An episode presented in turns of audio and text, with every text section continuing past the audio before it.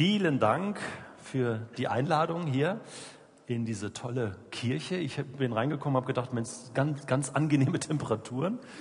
Finde ich gut. Also im Sommer ist das, glaube ich, ganz angenehm hier. Aber der Martin hat mir gesagt, im Winter ist es dann nicht so angenehm. Da ist es eher kühl. Also mich bitte nur im Sommer einladen, ja, wenn es irgendwie geht. Winter ist dann eher eine andere Geschichte. Toll. Und dann auch noch zu diesem Thema, was mir natürlich besonders viel Spaß macht, über die Bibel zu sprechen, über die Bibel zu reden. Ich lese Bibel jetzt seit meinem 14. Lebensjahr, also jetzt schon fast 32 Jahre. Jetzt könnt ihr ausrechnen, wie alt ich bin. Genau, bin verheiratet, wir haben zwei Kinder. Wir wohnen übrigens in Eimeldingen, das ist gar nicht so weit weg. Da konnte ich jetzt mit dem Tram sozusagen hierher fahren vom Badischen Bahnhof und habe nur knapp 20 Minuten gebraucht. Also können wir gerne mal wiederholen. Ich bin ganz in der Nähe, ja. ähm, ja, genau. Mm, die Bibel ist ja, und das ist jetzt ein Punkt, warum viele Menschen sagen, ah, ich weiß nicht, Bibel lesen, da tue ich mich schwer. Also nicht nur die Frage, bringt es das überhaupt? Sie ist mir einfach zu dick. Ja? Ähm, und, und das muss ich ja auch zugeben. Also das ist ja wirklich, äh, für so ein dickes Buch kann man schlecht Werbung machen. Also da muss es einem schon so richtig gut gefallen, ja? Ähm, dicke Bücher bis zum Ende durchzulesen. Und äh, man fragt sich, warum hat Gott das, das Buch überhaupt so dick gemacht? Ja? Kann er das nicht irgendwie alles ein bisschen kürzer sagen? Ja? Gott ist doch allmächtig, oder? Äh, müsste doch irgendwie funktionieren. Und der, der Witz an der Sache ist ja der, Gott hat die Bibel ja gar nicht so dick geplant. Das ist ja gar nicht seine Schuld, dass die Bibel so dick geworden ist. Ja? Ursprünglich ähm, war, die, war das nur ungefähr so. Das war der Plan Gottes. Zwei Seiten. ja? Gott wollte sich ziemlich kurz fassen mit dem, was er da geplant hat für die Menschheit. Alles Wichtige, äh, die Schöpfung der Menschheit und das Paradies auf Erden sozusagen, zwei Seiten. Und der ganze dicke Rest war gar nicht geplant.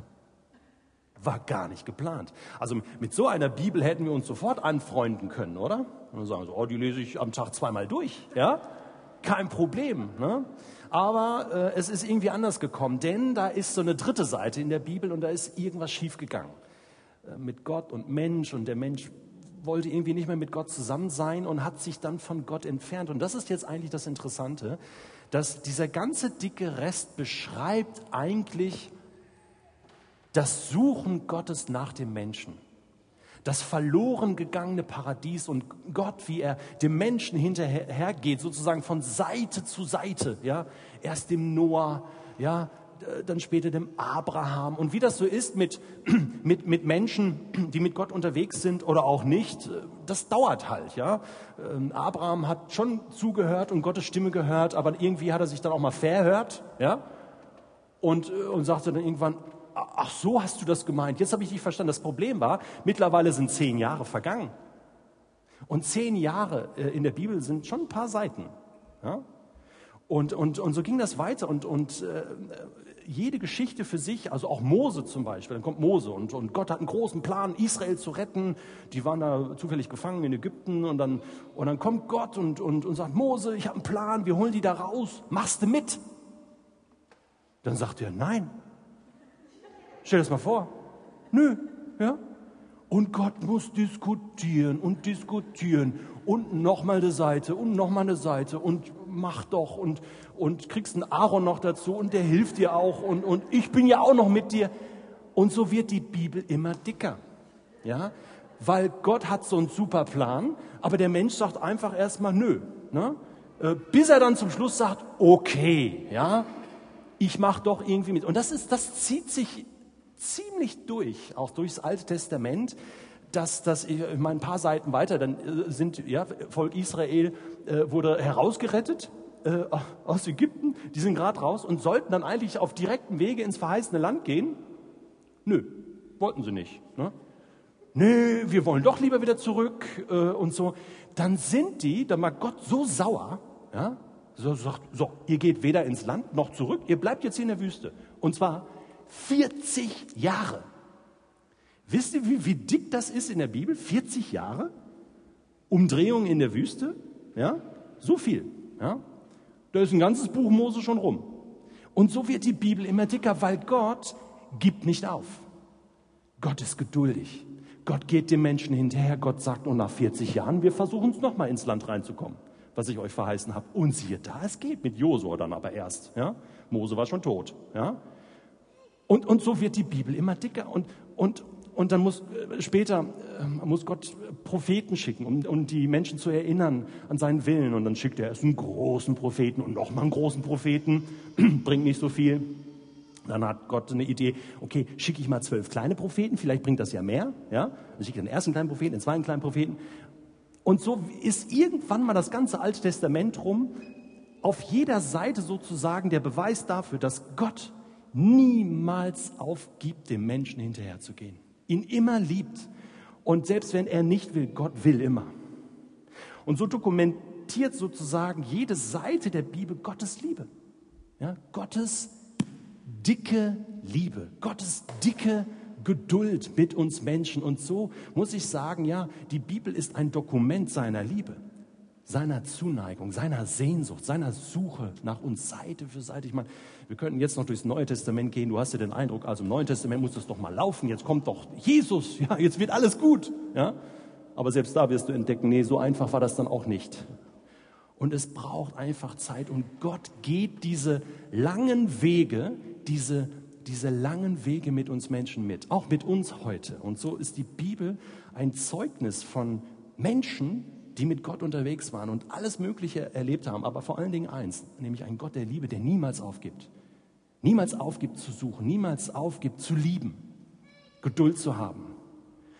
Und das macht für mich schon mal den entscheidenden Punkt aus, wenn ich über die Bibel nachdenke. Ja, sie ist dick, aber sie ist ein Zeugnis von der dicken Liebe Gottes zu uns. Und das macht jede Seite so wertvoll, so gut lohnenswert zu lesen. Ähm, ich fand diesen äh, äh, Titel interessant, äh, die Bibel als Bestseller. Ja, sie ist in vielerlei, vielerlei Hinsicht ein Bestseller, in, glaube, 2900 Sprachen schon übersetzt. Also bricht alle Rekorde.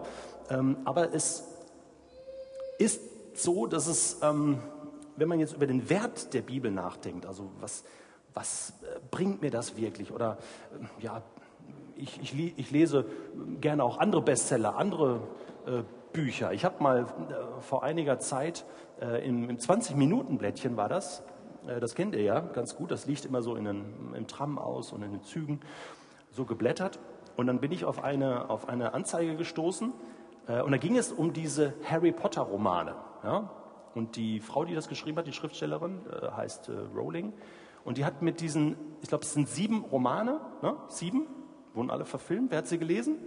Harry Potter? Jemand? Harry Potter? Er ist mittlerweile auch schon wieder alt. Ne? So, Harry Potter kennt schon keiner mehr. Ja, ja doch, ja, da hinten ist noch jemand. Sieben Harry Potter. Aber was interessant war, in dieser Anzeige stand sozusagen, was die Rowling verdient hat mit den Harry Potter Romanen. Das waren Milliarden, weil eben nicht nur äh, die Bücher, die verkauft wurden, sondern auch die Filme, die gemacht wurden und, und, und, und, und. Und dann war das irgendeine Ursumme, die habe ich mir gar nicht so merken können.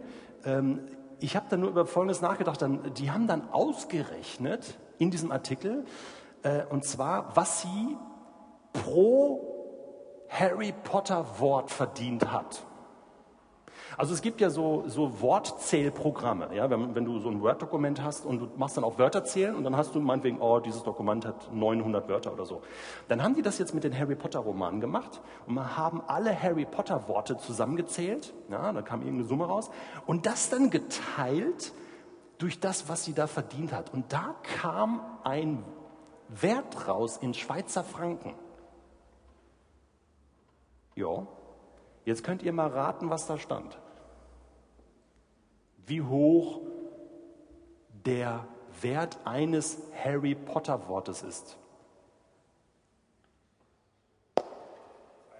200 Franken, hier das erste Gebot aus der ersten Reihe. 200 Franken zum ersten, 200 Franken, ich kann nur sagen, es war, es war mehr. 200 Franken zum 1000 Franken hier, der junge Mann in der zweiten Reihe, vielen Dank. 1000 Franken zum ersten 1000 Franken. Es waren noch ein bisschen mehr, aber nicht mehr so viel, nur so viel mehr. Äh, zum zweiten, zum dritten. Es waren 1142 Schweizer Franken. Also du warst am nächsten dran. Herzlichen Glückwunsch. Super, super, super geraten. Ich, ich saß nur da, ich saß nur da im Zug und dachte, was? 1142 Franken. Ein Wort. Ja? Ich habe gedacht, das ist viel. Ich sollte Schriftsteller werden. Ja? Ich sollte Schriftsteller werden. Ja, stehst morgens auf, so um 10, ja, und denkst so, oh, ja, fühle mich eigentlich ganz gut, könnte mal was schreiben. Ja? Und setzt dich dann hin, ne? nostalgisch an deine Schreibmaschine, ne? und schreibst ein Wort. Ne? Zum Beispiel Harry. ja? Schon 1000 Franken verdient, oder? Und dann denkst du, das so, läuft ja super heute. Das ist ja wie am Schnürchen heute, Harry. Das ist mir einfach so eingefallen. Ne? Und schreibst dann noch ein zweites Wort. Ja? Potter. Ja? Und dann hast du Harry Potter 2000 Franken und kannst sagen, Feierabend. Ja? Für heute genug verdient, oder? Unglaublich. Ich saß da im Zug und habe gedacht, das ist ja sensationell. Ähm, und ein paar Minuten später, nachdem sich meine Gefühle dann wieder gelegt hatten und dieser Sturm da in meinem Herzen äh, über diese Ungerechtigkeit, die es da gibt, äh, so mit Verdiensten, äh, habe ich natürlich darüber nachgedacht, ja Mensch, Harry Potter, oder? Harry Potter Bücher. Ein Wort, 1000 Franken. Was ist wohl ein Wort der Bibel wert? Habe ich so überlegt. Kann man das überhaupt benennen? Kann man das aus ein Wort der Bibel? Habe ich so überlegt. Ja, Wahnsinn. Ich meine, David sagt mal im Alten Testament, in den Psalmen, äh, sagt er, dein Wort ist wertvoller, wertvoller als alles Gold der Welt und der wusste noch nichts vom Paradeplatz. Ja? Alles Gold der Welt. Ja? Wahnsinn. Also wertvoll. Wie kommt ihr auf so einen Gedanken? Womit, womit hängt das zusammen? Ja? Ähm, alles Gold der Welt. Da gab es Menschen, die haben ihr Leben gelassen dafür, dass wir heute hier in Basel eine Bibel in der Hand haben. Das kann man ja materiell gar nicht ausdrücken, was die Bibel wirklich wert ist, was ein Wort wert ist, oder? Habe ich so gedacht. Und dann kamen mir so ein paar, paar weitere Ideen, dann fielen mir Stories ein aus der Bibel, wo, wo es auch darum geht, was Menschen erlebt haben mit, mit dem Wort Gottes und was das für ihr Leben bedeutet hat. Da ist zum Beispiel da wird berichtet, wie Jesus unterwegs war mit seinen Jüngern. Und das war noch ganz, ganz am Anfang. Und seine Jünger waren ja hauptsächlich Fischer. Das heißt, die waren Seemänner und haben gefischt, also versucht zu fischen. Manchmal hatten sie auch keinen Erfolg. Und das war wieder so ein Tag, da, beziehungsweise eine Nacht, wo sie keinen Erfolg hatten und ähm, wo sie ziemlich frustriert wieder zurückkamen mit ihrem Kutter und, und die Netze waren leer und sie haben keinen Fisch gefangen. Und dann steht da am Ufer so ein Zimmermann. Ja? Zimmermann, kein Seemann.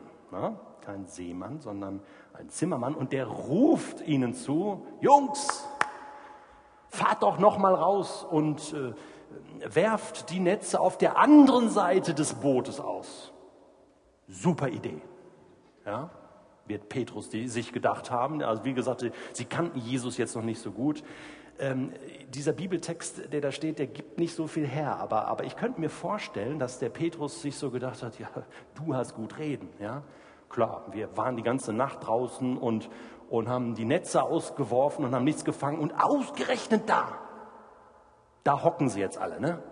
Die ganzen Fische, die, die, die hocken jetzt an diesem Platz. Und da müssen wir nur unser Netz draufwerfen und schon haben wir sechs richtige im Lotto. Ja? Vielleicht hat er sich sowas gedacht. Ne? Oder vielleicht hat er sich auch gedacht, was, was willst du eigentlich? Zimmermann. was willst du uns erzählen zum Thema Fischerei? Ja? Vielleicht waren das so Gedanken, gemacht hat er etwas anderes. Und zwar mit der Begründung, er sagt, Herr, wir haben die ganze Nacht nichts gefangen, das ist die Realität, aber, und jetzt kommt's, auf dein Wort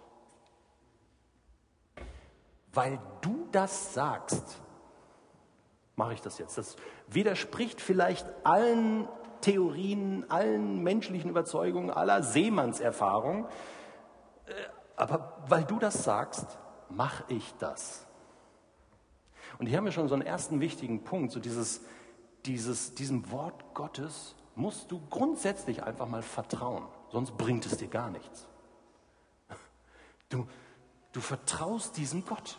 Du vertraust ja nicht einem Buch, sondern einem Gott, der dir etwas sagen möchte. Und Petrus realisiert das und, und sagt, okay, du sagst das, ich vertraue dir auf dein Wort. Es macht vielleicht gar keinen Sinn. Es ist vielleicht total verrückt. Und das ist auch manchmal so, dass du, wenn du die Bibel liest, dann macht nicht immer alles Sinn. Und du verstehst auch nicht immer alles. Aber du kommst irgendwann unweigerlich an den Punkt, sagen zu müssen, okay, verstehe ich nicht, macht keinen Sinn, weiß nicht, was mir das bringen soll, weiß nicht, wem das helfen soll, aber weil du das sagst, auf dein Wort, wage ich das. Und dann mal gucken, was passiert. Petrus, die Netze waren voll. Und zum Schluss fällt Petrus vor Jesus nieder und betet ihn an. Und er sagt noch so was, du musst weggehen von mir. Ich bin, ich bin so ein, ein schuldiger Mensch, ein sündiger Mensch. Wie, wie kann ich mit dir zusammen sein? Ein paar Wochen später ist Jesus mit seinen äh, Jüngern wieder unterwegs, so im Land, und da kommt plötzlich so ein römischer Offizier äh, auf sie zu und äh, hält die ganze Truppe auf und sagt, Jesus, hast kurz fünf Minuten Zeit? Und er muss schnell so in seinen Terminkalender gucken. Ja, ja, wir sind auf dem Weg. Ja, aber ein paar Minuten habe ich schon Zeit. Ich habe einen Diener, der ist krank und liegt zu Hause und, ähm, und, und Jesus sagt so, ja, ja, kein Problem. Ich habe ja gesagt, wir haben Zeit, wir kommen gerade mit. Und dann sagt, sagt dieser Hauptmann, nein, nein, du hast mich falsch verstanden, du musst nicht mitkommen. Weißt du, ähm, bei uns ist es so, ich, ich bin ja römischer Offizier. Und wenn ich, ähm, ich habe äh, Untergebene und die hören auf mich. Das heißt, wenn ich dem einen zum Beispiel sage, irgendeinem so Centurio, hol mir mal äh, einen Eimer mit Wasser, dann macht er das. Der macht das. Ja? Das geht gar nicht anders. Der holt mir den äh, Eimer mit Wasser und zack ist der Eimer Wasser da. Und das ist bei dir doch genauso. Deswegen, und dann sagt der römische Hauptmann zu Jesus, sag nur ein Wort und mein Diener wird wieder gesund. Phänomenal. Ein römischer Hauptmann sagt zu Jesus, sag nur ein Wort, so eine Fernheilung sozusagen, ja, dann wird mein Diener zu Hause gesund. Stellt euch das mal vor. Jesus war so geflasht, der war so beeindruckt, es steht da in dem Text, er war erstaunt, dass es sowas in Israel gibt. Und er dreht sich um zu seinen Jüngern und sagt, so einen Glauben habe ich in ganz Israel noch nicht gefunden. So ein Glauben. Seine Jünger standen da wahrscheinlich völlig betreten, ja. Ja gut, das kannst du jetzt auch nicht so sagen. Also so ein bisschen Glauben wäre schon auch, ja. Ist ja auch ein Prozess, ja. Wir müssen uns da auch mal ein bisschen, weißt, wir sind noch alle in der Seelsorge, es braucht ein bisschen Zeit und so, okay? Wenn du Gott zum Staunen bringen willst, dann so. Gott, ich vertraue dir, sag nur ein Wort. Und mein Leben hat sich verändert. Ein Wort von dir reicht aus. Das ist ein Glaube. Ein Wort. Woher kommt, äh, woher kommt das? Wir, wir, kennen ja diese Stellen. In, in einem Psalm heißt es, der Herr spricht und so geschieht es, oder? Ein Wort. Versteht ihr? Wenn Gott zum Beispiel sagt, es werde Licht, dann wird es Licht. Hast du darüber schon mal nachgedacht? Alles, was Gott sagt, passiert. Das heißt, im Umkehrschluss muss Gott darauf aufpassen, was er sagt. Er sagt ja nichts einfach dummes Zeug, sondern er spricht ja nur die Wahrheit und Sinnvolles, ja. Aber Gottes Wort ist so mächtig und das hat der Hauptmann geglaubt. Du musst nur ein Wort sagen, das passiert dann. weil es ist göttliches Wort. Es hat so viel Power, so viel. Ich wünsche mir das manchmal. Ich bin ja auch Vater von zwei Kindern. Und ich kann euch sagen, was mein Wort zählt zu Hause. Ja? Ich spreche auch sehr viel. Ja? Ich, ich sage zum Beispiel Sätze wie, räumt euer Zimmer auf. Ja? Oder äh, was auch ein guter Versuch ist, ist zum Beispiel, putzt eure Zähne. Ja? Und das verhallt einfach so in unserem Haus. Ja? Und es passiert nichts. Gar nichts. Ja? Da wünsche ich mir manchmal so ein bisschen Autorität ja, von Gott. Hm, genau. Aber bei Gott ist es genau anders. Wenn Gott etwas sagt in dein Leben hinein, wenn Gott spricht, wenn du Gott bittest, zu ihm kommst und sagst, sag nur dieses eine Wort, spreche es mir zu, dann hat das die Kraft, alles zu verändern. Auf dein Wort. Sag nur ein Wort. Petrus ist es, der irgendwo auch mal sagt, Jesus, wohin sollen wir eigentlich gehen? Du hast Worte des ewigen Lebens. Versteht ihr? Ihr müsst mal graben, suchen, wühlen und ihr werdet feststellen, die Bibel ist voll von darüber zu reden, was Gottes Wort wert ist. Und jeder, der das mal erlebt hat und erfahren hat, was so eine Verheißung Gottes zum Beispiel wirklich zählt und bewirken kann, der weiß, wovon ich spreche. So viel Verheißung. Wir haben vorhin gebetet noch vor dem Gottesdienst und da ging es auch darum, Gott, du hast so viel verheißen. Und darauf, daran halten wir fest. Allein das mal wahrzunehmen. Äh, Gottes Wort ist voll von Zusagen und Versprechungen.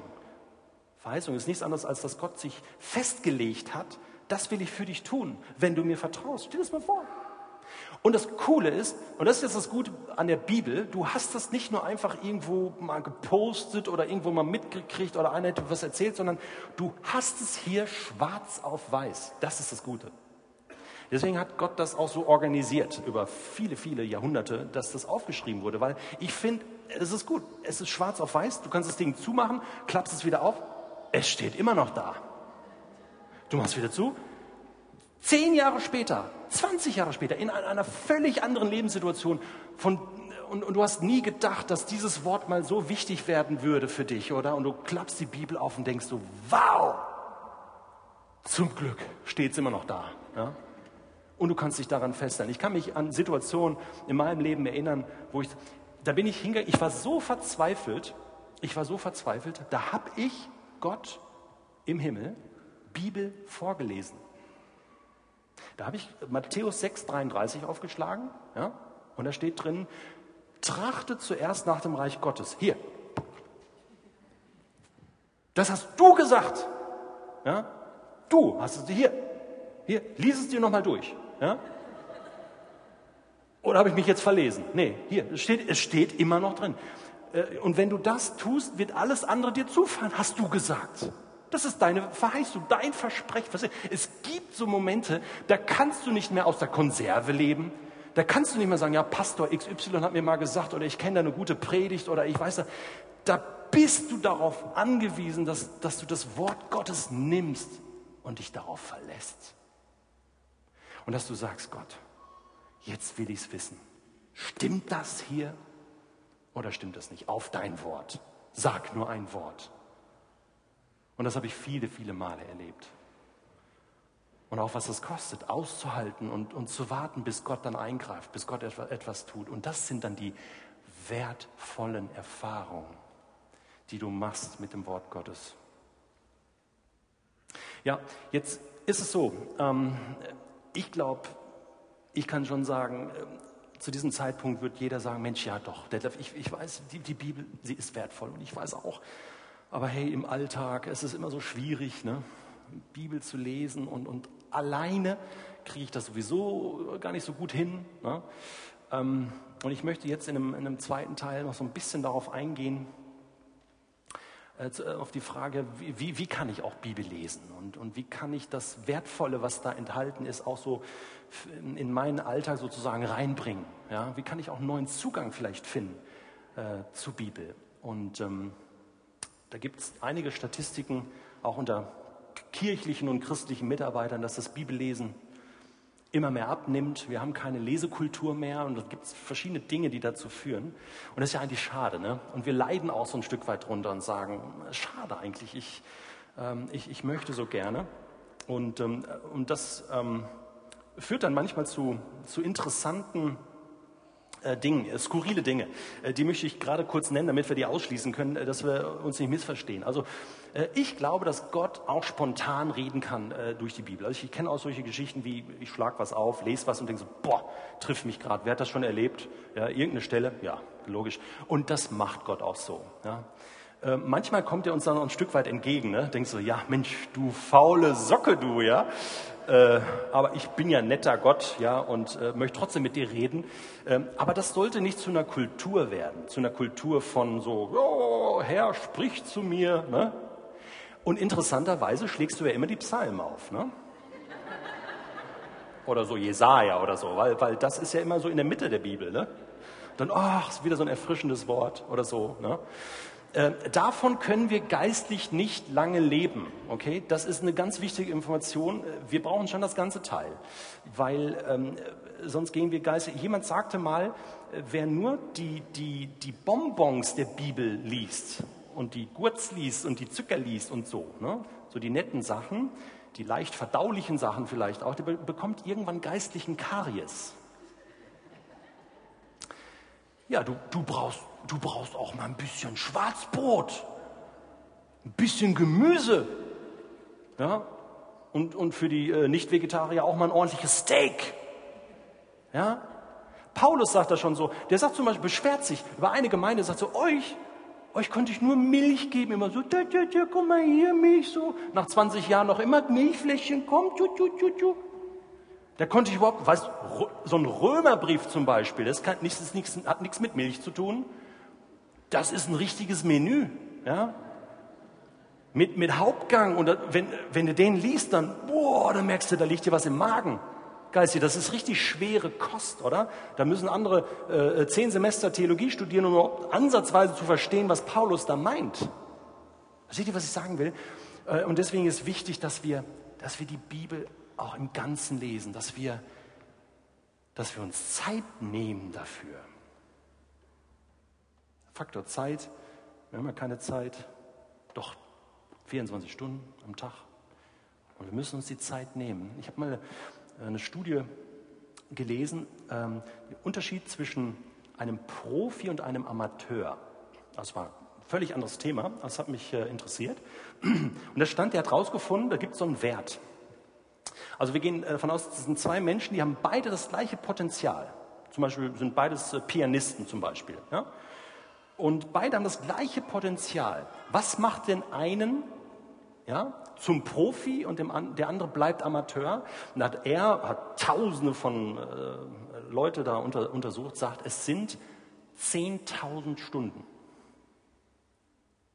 10.000 Stunden, die der andere mehr investiert an Training. Üben.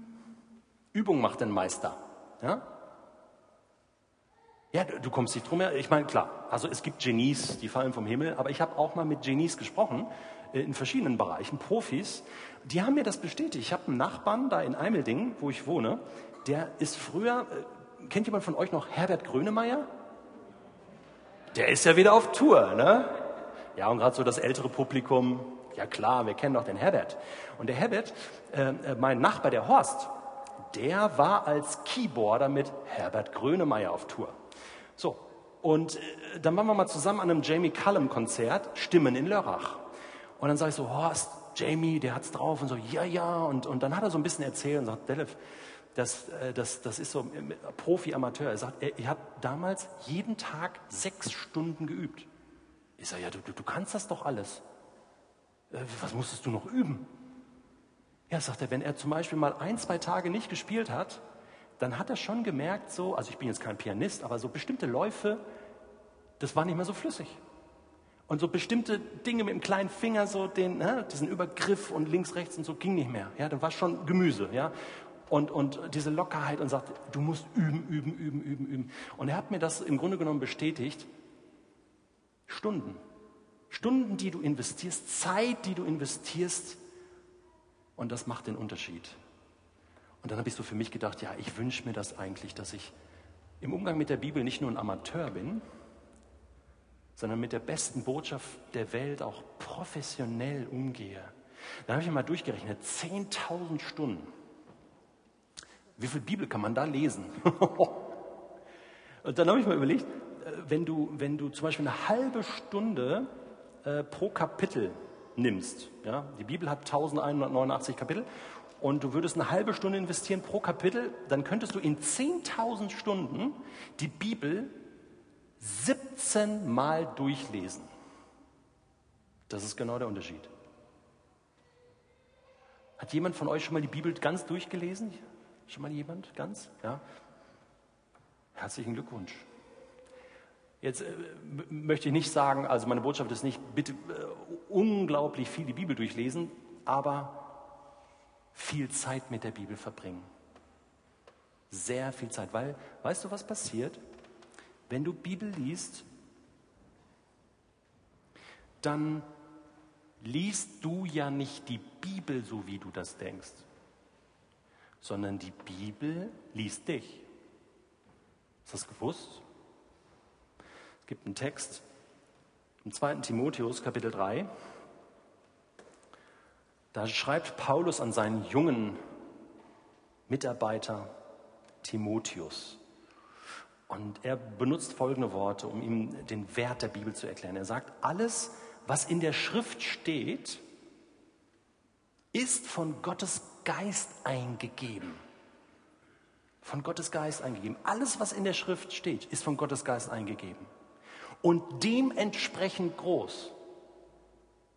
Also der Tatsache, dass der Heilige Geist alles eingegeben hat, inspiriert hat, dementsprechend groß ist auch der Nutzen der Schrift. Hier haben wir es. Hier haben wir die Antwort auf unsere Frage heute, was bringt es eigentlich, Bibellesen?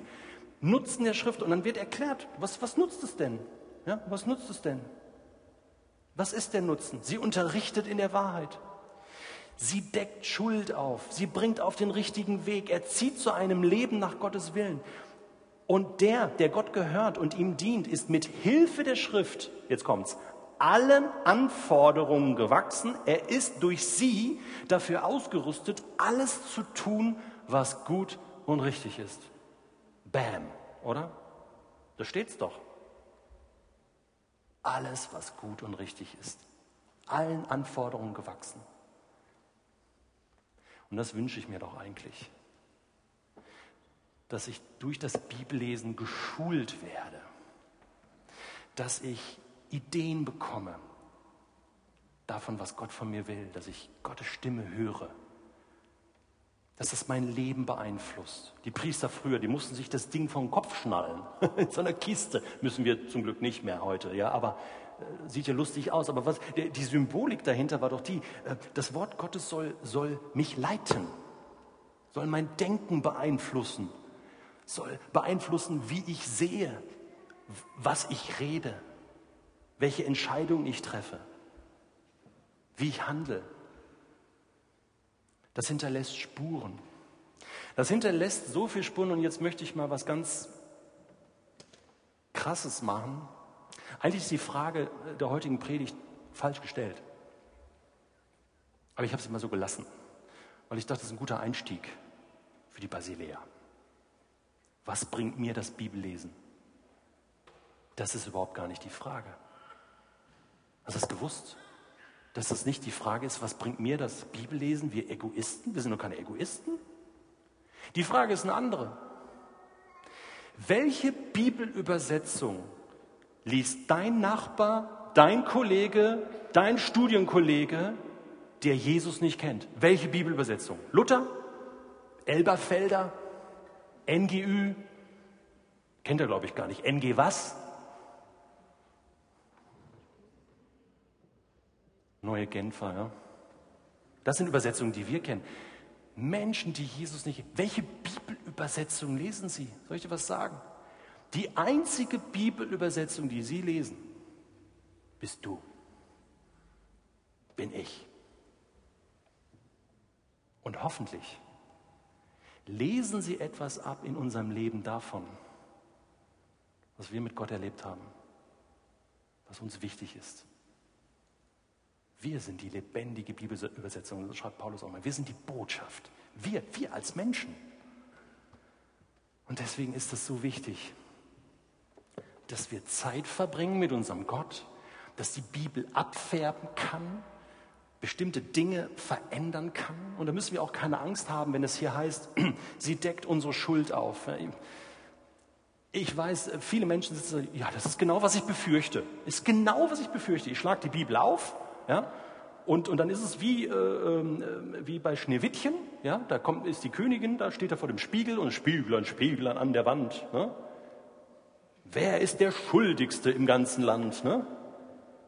Und dann ruft die Bibel mir zu, du, du bist das, kommt so ein großer Finger da raus und zeigt auf mich, du bist das, ja. Und du denkst, ich habe es ja immer gewusst, ja. Diese Angst haben viele von Bibellesern und denken so, hilft das, will ich eigentlich gar nicht wissen. Dabei ist das doch gar nicht so. Das ist doch gar nicht so. Du schlägst die Bibel auf und was siehst du? Du siehst Jesus.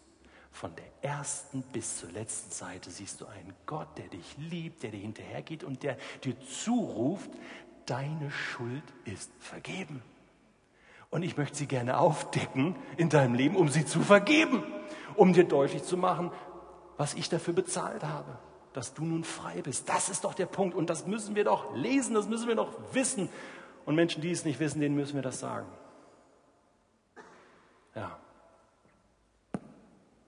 Okay. Versuche mal so ein bisschen zu landen. Es gibt verschiedene Ideen. Ähm, Bibellesen ganz praktisch. Das erste, viele tun sich schwer, alleine Bibel zu lesen. Vielleicht kennst du das noch so aus, aus deiner Praxis, oh ja, ich, ich, und, und es ist völlig klar, jeder Mensch braucht, jeder, der an Gott glaubt, der Jesus nachfolgt, braucht diese persönliche Zeit mit Jesus, ganz klar. Aber ich sage, gerade beim Bibellesen muss das nicht immer so sein. Äh, du findest in der ganzen Bibel keinen Auftrag, bitte äh, zieh dich zurück und lies alleine Bibel. Ähm, da war immer, vieles wurde in Gemeinschaft gemacht und, und äh, deswegen mein Tipp, ähm, triff dich mit jemandem zum Bibellesen. Mach das bitte nicht alleine. Also manchmal scheitert es schon an der Disziplin, oder? Aber wenn du einen Termin hast und sagst, okay, mittwochs um fünf treffen wir uns oder vor der Arbeit oder wann auch immer, dann ist man schon zu zweit und man trifft sich und dann hat man einen Austausch. Und man kann über bestimmte Dinge reden. Und das hilft enorm. Vielleicht auch jemand, der sich vielleicht noch ein bisschen besser auskennt. Vielleicht gründet man eine ganze Gruppe. Habe ich schon viel Erfahrung mitgemacht, auch mit Jugendlichen, Teenagern und gesagt, komm, wir treffen uns einmal die Woche bei mir und lesen was in der Bibel zusammen, tauschen darüber aus. Ist, mir ist das so wichtig, dieses äh, Thema, Thema Bibellesen, dass ich eigentlich deswegen Bible-Tunes erfunden habe. Weil ich habe mich geärgert darüber, dass, dass Menschen sagen, ja, weißt du, ich habe keine Zeit mehr und so. Und dann, wie, du hast keine Zeit mehr, Bibel zu lesen? Pass auf, ich mache so. Ich setze mich vor ein Mikrofon und ich lese dir die Bibel vor. Wie wäre das? Du musst gar nicht selber lesen. Und ich bekomme viele E-Mails äh, von Menschen zum Beispiel, die sind Legastheniker. Oder Menschen, die können nicht mehr richtig lesen oder sind blind. Ja, mein ältester Zuhörer ist 96. Da kommt die Enkeltochter und macht morgens den PC an ja, für den Opa und, und stellt Bibletunes ein, weil einfach der Bibeltext wird vorgelesen und dann gibt es hinterher noch, und das ist der zweite Teil, ist nicht nur eine Hörbibel, sondern in einem zweiten Teil geht es dann darum, dass du auch noch einen Impuls bekommst. Eine kurze Erklärung, praktisch, nichts Hochtheologisches, ganz einfach für den Tag zu dieser Stelle. Und da haben wir jetzt, ich mache das jetzt schon fünf Jahre, ich habe schon 13 Bücher so komplett durch vorgelesen und ein bisschen kommentiert und ich kann euch was sagen. Äh, mit ein Grund, warum ich das mache, ist ja für mich selbst. Ich profitiere am allermeisten davon, denn ich bin auch so eine faule Socke, der so ungern morgens äh, in der Bibel liest. Da habe ich mir gesagt, ich mache mir das zum Beruf. Dann muss ich das machen. Ja? Und das bringt jede Menge Vorteile. Vor allen Dingen hat es mich schon an Bibelstellen gebracht, wo ich dachte, du liebe Güte, steht das wirklich? Also ich habe auch Theologie studiert, aber dass das in der Bibel steht, nicht gewusst. Hättest mir das mal vorher sagen können, ja? Unglaublich. Und es fordert mich enorm heraus, zu sagen, was bedeutet das jetzt? Und manchmal muss ich auch passen und einfach sagen, keine Ahnung. Ja? Keine Ahnung, vielleicht hast du eine Antwort oder komm, wir beten jetzt noch zusammen. Ja? Und, und da ist Bible Tunes ist eine Möglichkeit, definitiv, äh, wenn du die Möglichkeit hast, ähm, was ins Ohr zu nehmen, Kopfhörer oder so, ähm, dass du einfach hören, hören kannst, zuhören kannst. Ja? Und es ist gratis, es ist kostenlos und du kannst es einfach nutzen. Und ich bekomme mittlerweile täglich E-Mails, wo sich Menschen bedanken und sagen, hey, ich habe jahrelang nicht mehr Bibel gelesen, ich habe keinen Zugang mehr gefunden. Und, und danke, dass es sowas gibt. Es gibt auch viele andere, Bibellesebund und äh, ähm, ERF macht tolle Sachen auch mit so kürzeren äh, Episoden. Äh, auch Hörbibeln. Ja, ich kenne Leute, die kaufen sich den kompletten Luther auf CD und, und sind viel beruflich unterwegs und schieben sich dann eine CD nach der anderen rein oder MP3s und hören auf der Fahrt einfach Bibel. Aber finde einen neuen Weg. Vielleicht ist heute ja so ein Tag, wo du sagst, ja, warum eigentlich nicht? Ich könnte doch mal wieder anfangen, der Bibel eine richtig große Chance zu geben. Du weißt, was ein Wort Gottes wert ist. Du weißt, wie viel Gott investiert hat, um dir dieses Buch zu ermöglichen. Du hast auch schon einiges erlebt. Vielleicht bist du aber auch völlig unbedarft. Hast noch nie so bewusst in der Bibel gelesen. Gibt es auch. Fang doch einfach an. Nimm dir ein Buch vor und du kannst natürlich vorne anfangen und liest einfach mal von vorne weg Schöpfungsgeschichte oder du nimmst dir ein Evangelium und liest das. Oder du, wenn du bei Bible Tunes reinhörst, ich bin im Moment im Propheten Hosea, weil Altes Testament, da haben, ist für viele ein rotes Tuch und viele sagen, boah, hör mir Altes Testament und diese Propheten so schwierig. Und äh, da möchte ich gerade ähm, einen Weg gehen und, und helfen. Ja? Und deswegen, da habe ich letzte Woche Montag begonnen. Also wenn du jetzt heute nach Hause kommst, kannst du noch fünf Episoden nachhören.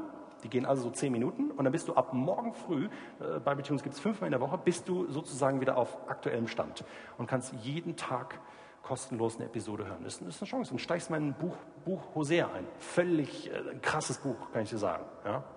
Ganz krass. Vielleicht hast du aber auch eine Idee als Ehepaar oder mit deinem Freund, Kollegen oder für die Kleingruppe.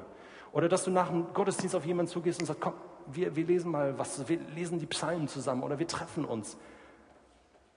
Und vielleicht hast du während der Predigt auch irgendwo äh, Gottes Klopfen gespürt und gemerkt, Gott will da was von dir und er möchte eigentlich gerne mit dir wieder ins Gespräch kommen. Was bringt das Bibellesen? Alles. Ich möchte schließen mit einer Geschichte und danach möchte ich noch mit uns beten. Diese Geschichte hat mit einem Korb zu tun. Da ist ein König, der sprach zu seiner Magd, Magd, geh hinab zu dem Fluss und hol mir einen Korb mit Wasser. Und die Magd, Magd ging hinab zum Fluss mit dem Korb, füllte den Korb mit Wasser, brachte ihn zurück zum König und beide schauten hinein und der Korb war leer. Da sprach der König ein zweites Mal, Magd, geh hinab zum Fluss und bring mir einen Korb mit Wasser.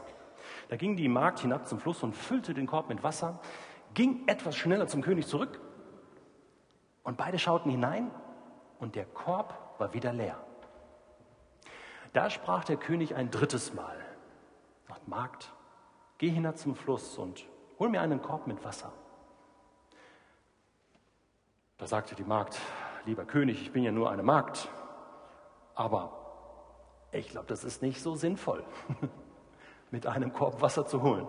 Aber du bist der König, ich bin ja nur die Magd. Und so ging die Magd hinab zum Fluss und füllte den Korb ein drittes Mal mit Wasser, ging zum König zurück und beide schauten hinein und der Korb war wieder leer. Das ist die Geschichte. Da sprach der König, meine liebe Magd, Wasser konntest du mir nicht bringen. Aber schau dir mal den Korb an. Der ist ganz sauber geworden. Und eigentlich sind es nicht immer die Dinge, die wir erwarten, dass sie passieren, während wir Bibel lesen, weil der König uns gesagt hat, dass das gut ist für uns. Es sind oft die Dinge, die da in unserem Inneren passieren, die Gott reinigt, die er verändert, die er wachsen lässt und die er er einen Ewigkeitswert gibt. Und so wünsche ich euch viel, viel Segen beim Bibellesen. Und ich möchte jetzt ein kurzes Gebet sprechen. und dich bitten, dass du innerlich mitgehst und mitbetest. Vater im Himmel, danke, dass du ein Gott bist, der kommuniziert. Danke, dass du nach den zwei Seiten in der Bibel nicht aufgehört hast, den Menschen zu lieben und ihm nachzugehen und zu kommunizieren, sondern dass durch die ganze dicke Bibel hindurch du uns hinterhergehst. Jedem Menschen, jeder ist wertvoll. Und das macht die Bibel so wertvoll, weil wir lesen von deiner Liebe, von deiner Geduld. Und wir brauchen täglich diese, diese Färbung von deiner Liebe, diesen Geschmack deiner Liebe. Jeden Tag, regelmäßig. Wir, wir strecken uns aus in dem Bewusstsein, dass dein Wort Schöpfungsmacht hat, dass dein Wort den Unterschied macht, dass dein Wort alles verändern kann. Du sprichst und es geschieht. Und das wünschen wir uns für unser Leben. Und ich weiß, jetzt sind einige da, hier heute, die sagen, ja, ich will das wieder wagen. Ich will mich wieder auf die Bibel einlassen. Vielleicht warst du frustriert, enttäuscht oder einfach gelangweilt oder hast Dinge nicht verstanden, aber ich will auch dir, Gott, eine neue Chance geben, zu reden und ich will wieder Bibel lesen und ich bitte dich, Gott, ich bitte dich, Vater, dass du dich dazu stellst. Du hast verheißen, dass du, dass dein Wort nicht leer zurückkommt, sondern etwas ausrichtet. Und das soll passieren in unserem Leben in den nächsten Stunden, Tagen und Wochen soll sich etwas verändern. Nicht so, wie wir es wollen und erwarten, aber wie du es willst. Ich bitte dich, dass du, Heiliger Geist, jetzt Gedanken auch festmachst im Herzen. Da, wo Menschen sagen, okay, ja, ich, ich, will, ich will gern dieses Buch lesen oder ich möchte gern Matthäus lesen oder gern den Jakobusbrief oder, oder, oder die Psalmen. Sprich du jetzt. Mach du das deutlich, mach du das fest mit deinem Gott. Und sag ihm Gott, ja, hier bin ich und ich bin bereit, eine halbe Stunde oder zehn Minuten, wie viel auch immer, zu investieren für dich. Sprich du, sag du ein Wort. Halleluja.